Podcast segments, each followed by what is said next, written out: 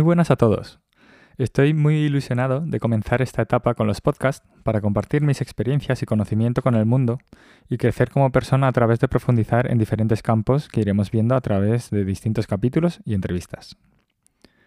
Me llamo Jai y soy fisioterapeuta y acupuntor de la clínica Cholí, situada en la zona de Mirasierra en Madrid. La clínica está formada por mi padre, el Dr. Cho, profesor de acupuntura y fundador de la Fundación Golden Clover de Medicina Natural, a quien podéis ver y escuchar en su canal de YouTube Duson TV explicando conceptos de acupuntura y viendo vídeos del canal analógico de televisión que tuvo anteriormente divulgando la acupuntura. Luego están mis hermanas Guy y Su. Guy es cirujana maxilofacial en el Hospital de Torrejón, compaginando su servicio con la clínica y con otras actividades docentes y asistenciales en otros centros. Y Su es dentista, trabajando en la clínica al 100%.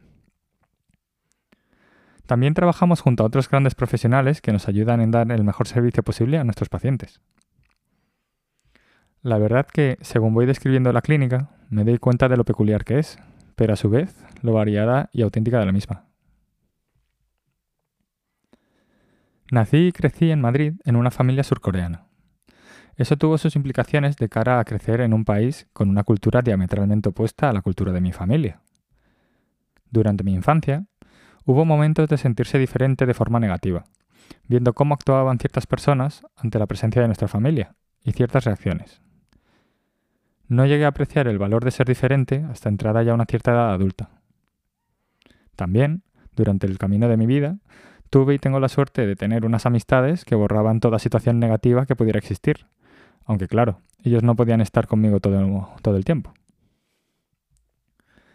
Con el paso del tiempo, y habiendo viajado un mínimo, Aprecio el vivir en un país como España y entiendo que mis padres decidieran vivir aquí. El clima, la gastronomía, los paisajes, la cultura, la historia, sus gentes.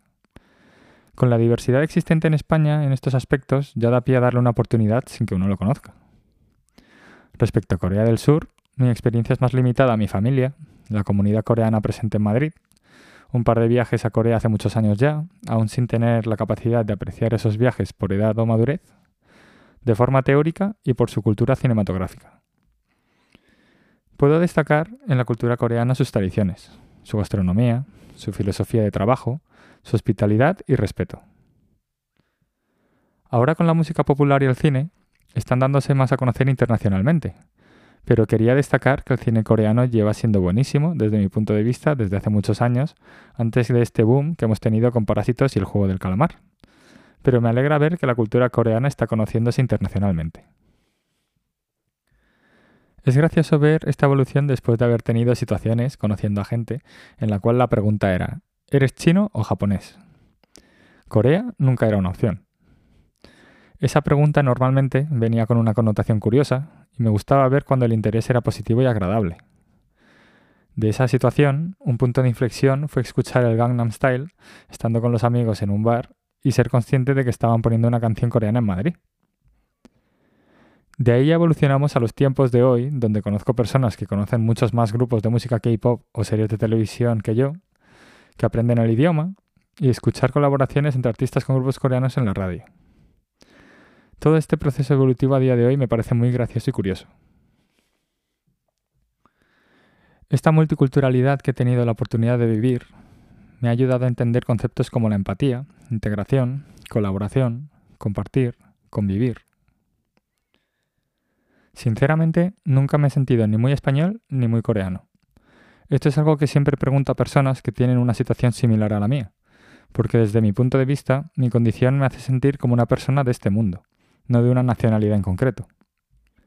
De esta manera, siento que puedo estar más abierto a conocer y a concebir a cualquier persona como un vecino más con el que compartir el mundo. Había momentos que esta cualidad me dejaba más desorientado, al no sentirme de ningún sitio, pero con el paso del tiempo y las experiencias de la vida, acabé desarrollando más ese concepto y encontré una forma de estar en esta vida de una forma agradable y confortable.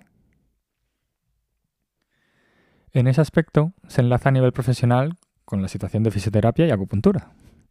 Durante toda mi vida me crié en una familia donde la dinámica de tratamiento en las dolencias era con acupuntura, al igual que los valores coreanos en el contexto familiar. Luego, habiendo realizado todos los pasos académicos en España, acabé estudiando fisioterapia, con un concepto más occidental de la salud.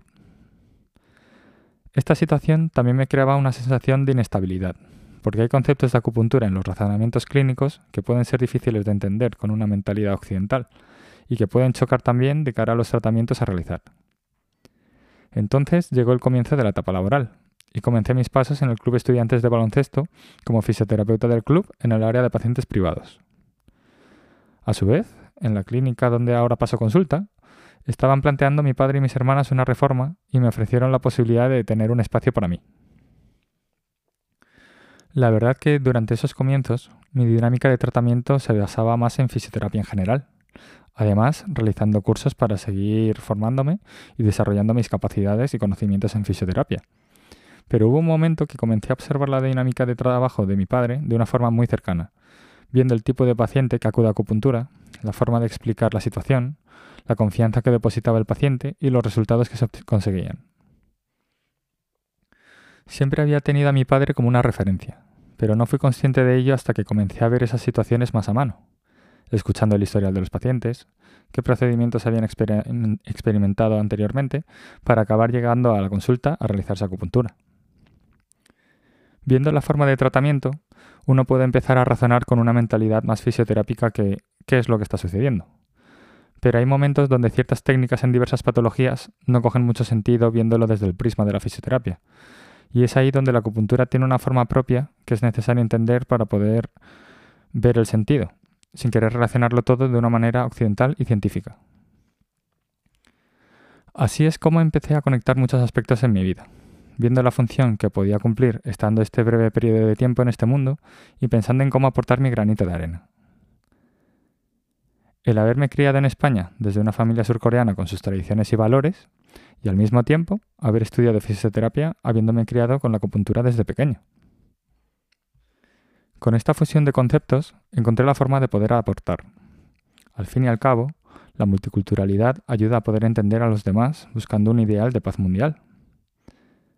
Tuve la suerte de tener esta situación y pienso que debo ayudar a dar un paso hacia ese ideal. Durante mi etapa profesional he podido ver profesionales que se cierran mucho a sus formas de tratamiento, y pensar en ello después de realizar esta reflexión me daba verdadera lástima. Al final, lo importante es el paciente, no nuestro ego profesional ni el dinero. Cuanto más abierta tengamos la mente a diversas corrientes, dispondremos de más herramientas para poder ayudar al paciente y que viva la vida lo más feliz posible. Es cierto que se ven avances en ese concepto multidisciplinar, de apreciar más el trabajo de los demás y que se va teniendo más en cuenta, pero todavía queda un largo camino por recorrer. En el rol del acupuntor todavía queda más camino, pero es importante mantenerse paciente y perseverante. Con este episodio me doy a conocer a vosotros, mostrándome como un vecino más en este mundo, sin distancias profesionales, confiando en poder ayudaros, aportando tanto el conocimiento que he ido adquiriendo y sigo adquiriendo, como la práctica clínica en caso de necesitarla. Espero que disfruten del contenido del podcast de aquí en adelante y nos iremos viendo a lo largo de, de esta etapa. Espero que tengan un buen día y un abrazo a todos.